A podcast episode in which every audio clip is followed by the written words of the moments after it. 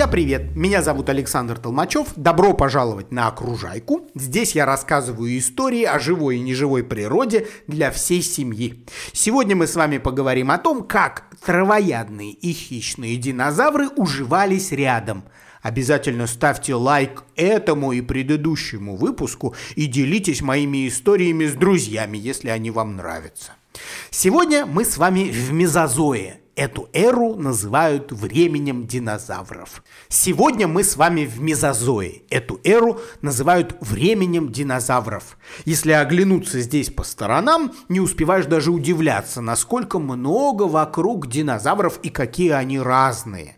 Сейчас я расскажу почему. Ну, во-первых, из-за климата, к которому они постоянно приспосабливались. Я уже говорил вам раньше, что погода на Земле в то время стала меняться.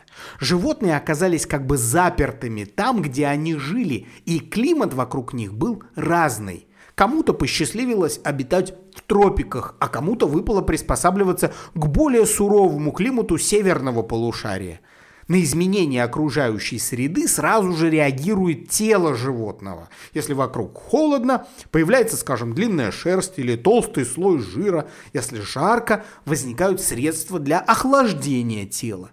Но это еще не все. Облик любого живого существа сильно зависит от того, чем ему приходится питаться.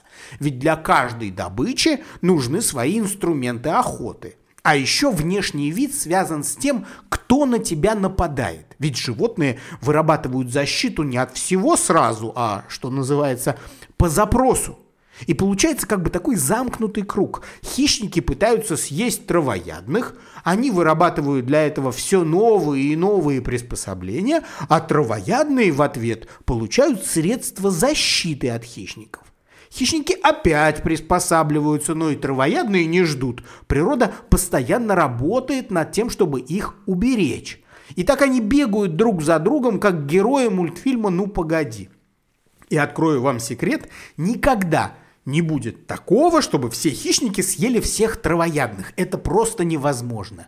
Ведь тогда хищники останутся без еды и просто вымрут от голода. Пара слов про пищевые цепочки. Если мы с вами понимаем, как эти цепочки устроены, многие вопросы о природе отпадают сами собой. Смотрите, друзья, одни животные нападают на других, потому что им нужно пополнять свои запасы энергии. Другого источника питания у них нет. Например, аллозавр, если мы говорим о динозаврах, всегда будет нападать на детенышей трицератопса – без энергии, которая содержится в мясе этих животных, аллозавр просто умрет от голода. Трицератопс же травоядный, свою энергию он получает, поедая растительность. А вот сами растения берут энергию напрямую у солнца. Они не просто расходуют ее для своих нужд, они еще и запасают ее в виде сахаров – эти запасы растения сохраняют в своих листьях, корнях и других частях э, своего организма. И сейчас мы с вами видим эту пищевую цепь целиком и понимаем, что все в этой цепи связаны. Одни не могут существовать без других – Забегая немного вперед, я вам скажу, что знаменитое мелполиогеновое вымирание, то самое вымирание, жертвами которого в итоге стали почти все динозавры, произошло как раз из-за разрушения такой вот пищевой цепочки. То есть растения, к которым привыкли травоядные, начали исчезать, и они как бы потянули за собой самих травоядных, которые тоже стали исчезать, а уж за травоядными стали погибать от голода и хищники. Ну, с пищевыми цепочками, будем считать, разобрались. Теперь давайте пробежимся по травоядным. Так уж вышло, что они выглядели более разнообразно, чем хищники. Из-за чего именно? Во-первых, из-за того, что им нужны были разные инструменты для поедания растений. А во-вторых, травоядным, конечно, нужно было защищаться от хищников. Давайте начнем с питания. Траву проще всего было срезать сразу зубами. Это удобнее, чем, например, срывать ее лапами, а потом отправлять к себе в рот. А чтобы процесс шел еще быстрее, травоядным нужны были специальные зубы. Зубы травоядных всегда отличаются от зубов хищника, потому что ведь перед ними стоят совсем разные задачи. Вообще, ведь глядя только на зубы животного, мы с вами можем определить, кто был его добычей и какой образ жизни вело это животное. Вначале зубы травоядных были острыми. Ими они ловко срывали листья, перегрызали стебли и даже выкапывали корни. Со временем во рту любителей растений появляются еще и плоские зубы. Они уже нужны были для перетирания пищи. Кстати, а зачем ящеры жевали свою еду? Не проще ли было просто заглатывать все без разбора?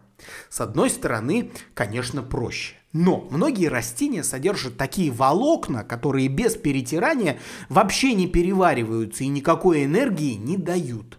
Поэтому животным было важно их измельчить, смешать со своей слюной и отправить в желудок уже подготовленными к перевариванию. А что еще, кроме зубов, нужно травоядному животному? Длинная шея. Внизу под ногами тоже полно растительности, но там внизу уже пасутся и трицератопсы, и анкилозавры, и стегозавры, да еще много кто. Им достается трава, нижние листья и корни. И чтобы уйти из этой компании и получить доступ к верхушкам, некоторые травоядные получают длинные шеи – но растения, они ведь тоже не очень хотят быть съеденными. Они тянутся вверх и вырастают выше динозавров. А те, в свою очередь, отвечают новым скачком роста своих шей. Вспомните самых длинношеих динозавров. Это диплодок, брахиозавр, аргентинозавр. Их шеи были просто колоссальными. Они спокойно могли обглодать любое дерево сверху донизу этим травоядным исполинам, которые объединяются в группу под названием зауроподы, принадлежала буквально вся листва от всех верхушек деревьев. Здорово, правда? Но вспомните о размерах зауропод. С одной стороны, им было очень выгодно быть громадными. Они легко добывали себе еду и спасались от хищников. Попробуй напади на такую громадину. Но представьте себе теперь, сколько они должны были есть. Вот им-то как раз и пришлось вернуться на шаг назад и отказаться от жевания. Если бы диплодок постоянно жевал, он бы на еду тратил раза в четыре больше времени, я так думаю. Мог он себе это позволить? Ну, конечно, нет. Диплодок бы просто умер от голода. Поэтому он и его друзья-гиганты лишаются плоских зубов во рту и оставляют себе лишь вертикальные зубы-лопаточки, как у грызунов. С ними легче всего обрывать листву сразу охапками.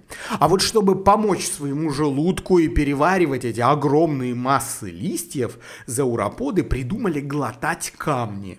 Камни, перемещаясь по их кишечнику к выходу, перетирали листья и делали их более питательными.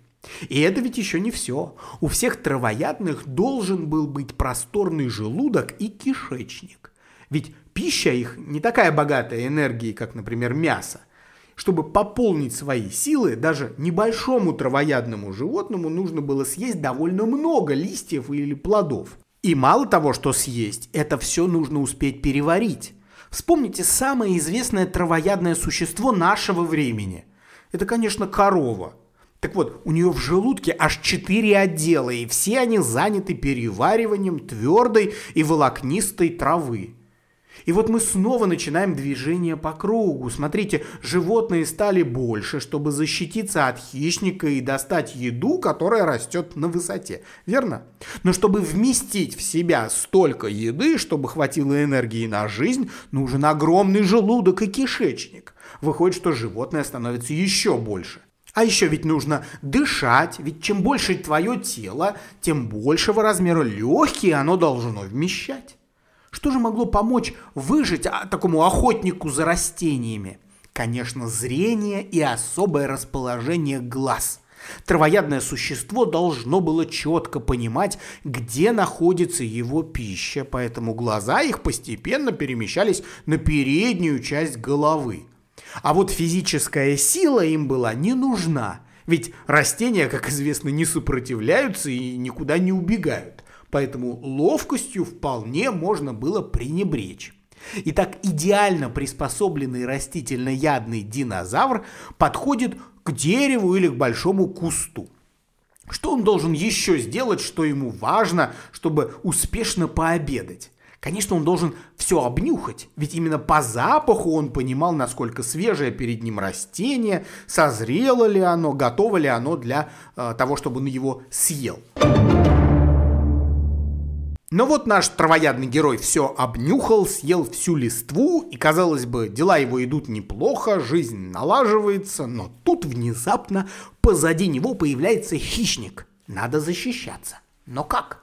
Наш травоядный герой не сильный и не ловкий, у него нет острых клыков, и многие из них начали защищаться опять же при помощи своих больших размеров. Вспомните, например, гадрозавра – вот он как раз стал очень большим и очень тяжелым, чтобы противостоять хищникам. То есть гадрозавр просто пугал хищников одним своим видом. Но большими стали далеко не все. Другие травоядные, например, анкилозавр, стегозавр или тот же трицератопс, пошли совсем другим путем. Убегать они тоже не умели, у них было слишком мало энергии для этого. Ведь на одной траве много не побегаешь, вы же сами понимаете пришлось придумывать что-то еще. Например, стегозавр, как вы знаете, прославился своими пластинами на хребте. Они защищали спину ящера, если его пытался укусить хищник. Пластины эти были достаточно плотными, и они могли поранить нападавшего. А еще стегозавр, как вы знаете, оборонялся хвостом с огромными шипами. Я вам скажу, подойти к нему было очень рискованным делом и часто смертельным. Есть еще один герой мезозоя, это анкилозавр. Он был покрыт броней буквально со всех сторон, и слева и справа на его теле располагалось что-то вроде шипов. И они были такими острыми, что укусить анкилозавра мало кому приходило в голову. Завершал его устрашающий облик хвост с утолщением на конце – Анкилозавр пощипывал травку и размахивал своим орудием, такой шипастой булавой на хвосте, и, видимо, чувствовал себя вполне в безопасности. Или вот трицератопс. Он никого не отпугивал своим обликом. Этот динозавр защищался как бы тайно. На его шее располагался особый жесткий воротник, который защищал самое уязвимое его место, то есть шею. Теперь вы, друзья, понимаете, что все травоядные ящеры выглядели очень по-разному, потому что выбрали разные способы питания и защиты. А что ж там с хищниками? Как им удавалось пробиться сквозь все эти шипы, щиты и острые пластины?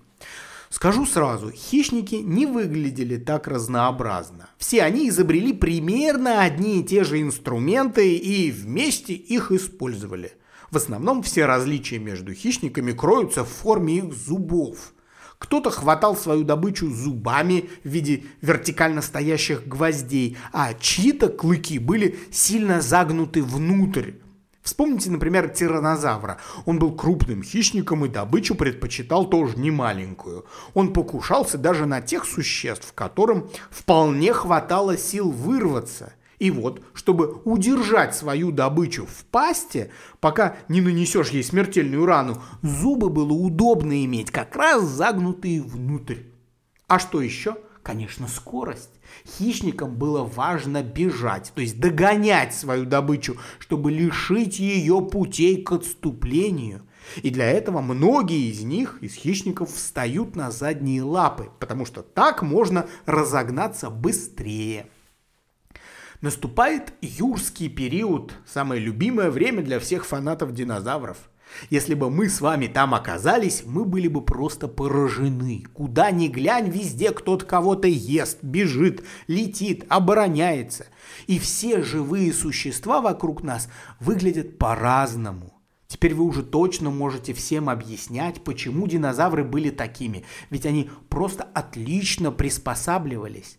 Я вообще убежден, что секрет их выживания в том, как здорово они умели отвечать на вызовы природы. Вспомните, растения выросли, они отрастили шеи, добыча начала убегать, они встали на задние лапы и стали ее догонять. Сейчас вы могли бы мне сказать, но ведь они же все равно в итоге-то вымерли. Выходит, что не такие уж они были и мастера приспосабливаться. А вот и нет, друзья мои, сейчас я вас удивлю полностью динозавры не вымерли. Мелкие, так называемые ящеротазовые динозавры в ходе эволюции стали птицами. Их оперение приобрело новые функции и позволило им взлететь.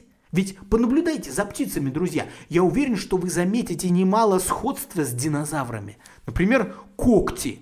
Ими древние ящеры удерживали свою добычу. Но зачем когти современной курицы? А ведь они у нее есть. Клювы тоже впервые появились у динозавров, причем не у хищников, а у травоядных. Даже острое птичье зрение, скорее всего, досталось пернатым в наследство от динозавров.